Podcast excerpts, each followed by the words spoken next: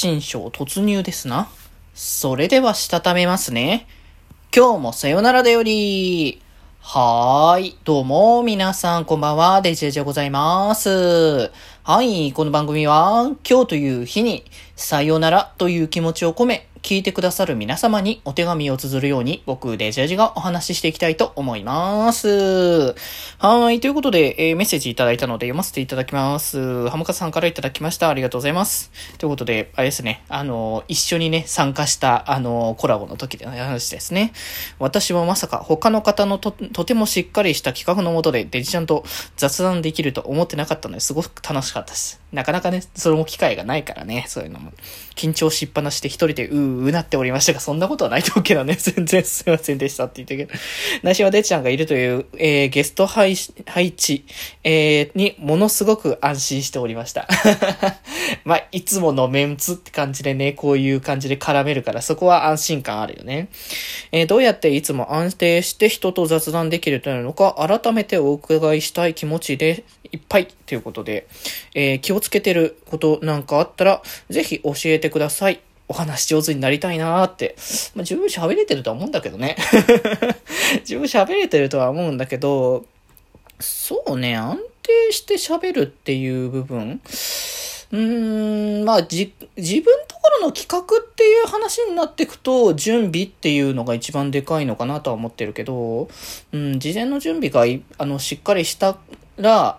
やっぱりこれだけ準備したっていうのが、まあ自信につながるのかなって僕は思ってて、うん。まあ僕はなんか突発でやってわーってするタイプの方じゃないからこそ、まあしっかり準備しようっていうところを整えて、それでね、あの活動していくっていうのが多分大きいのかなと思ってて。まあだからね、そういう意味で、あの、そこでの自信がついたから安心できるのかなっていう気持ちもあるかな。うん。まあ、あとはなんか、その、なんだろう、肩肘張りすぎない感じ？まあ、いつも言ってるけど、僕はやっぱ楽しむ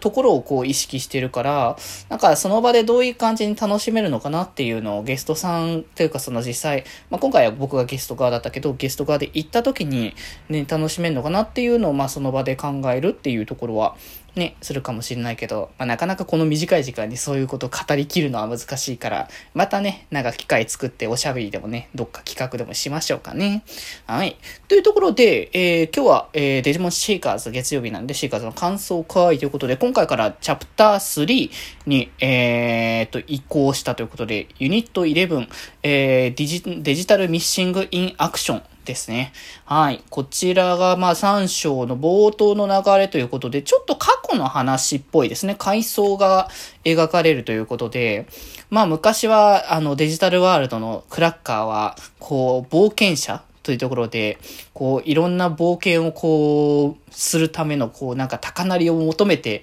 いくっていうところで、もともと、だからサンズ・オブ・ケイオスもそんなこう別に今となってはそういう武闘博楽チームだったけど別に当時はそうじゃなかったみたいな感じで。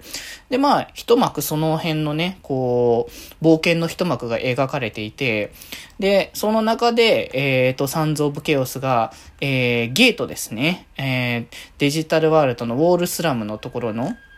えっ、ー、と、ゲートを、あの、攻略しようと戦っていて、そこでね、あの、タルタルスのパートナーであるドルモンが、えー、ドルグレモンにね、えー、完全体に進化してっていう流れで、えー、物語がね、ちょっとね、進んでいったっていう感じの流れでしたけど、まあ、なかなか意味深だなというね、一応当日ね、公開されたね、チャプター3の、え、ー、と、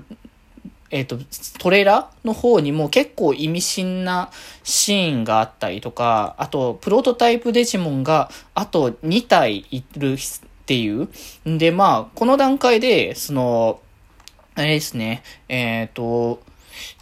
タルタロスと、えっ、ー、と、ユーリンですね。えっ、ー、と、デジタイの、えー、リューダモンをパートナーにしていた、えー、女性の、えー、メンバーがいましたけど、そことのなんかやっぱつながりがあるんだなーっていうのはあるし、このドラマもちょっと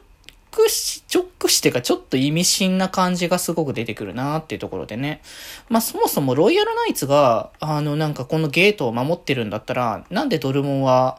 ここにいるっていう感じのところ。進化した先のね、アルファモンはロイヤルナイツなわけだけど、そこは何か反旗を翻す流れがあったからこそ、その、真相から出てきてこっち側にいるのかとか、そんな感じ。まあ別個体なのかもしれないけど、ちょっと可能性はまだね、あの、示唆するところではあるんじゃないかなっていう、ね、ところもありますからね。まあだから結局ユーリンとこのタルタロスの関係性っていうのを今回描かれる感じになりっぽいから、まあ今回のそのチャプター3のメイン主軸はデジタイバーサスサンズオブケイオスの話になるのかなっていうね。まあとりあえず前回であの、なんとかね、あの、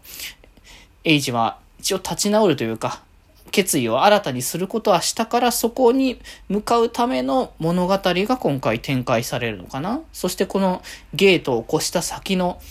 物語が、まあ、その最終章というか、チャプター4で多分描かれる物語なのかなっていう気がするから、まあちょっとね、物語がまた一気に進むんじゃないかなと思うので、またね、単の、あの、見ていきたいかなと思っております。ということで今日はこんなところで、それではまた明日。バイバーイ。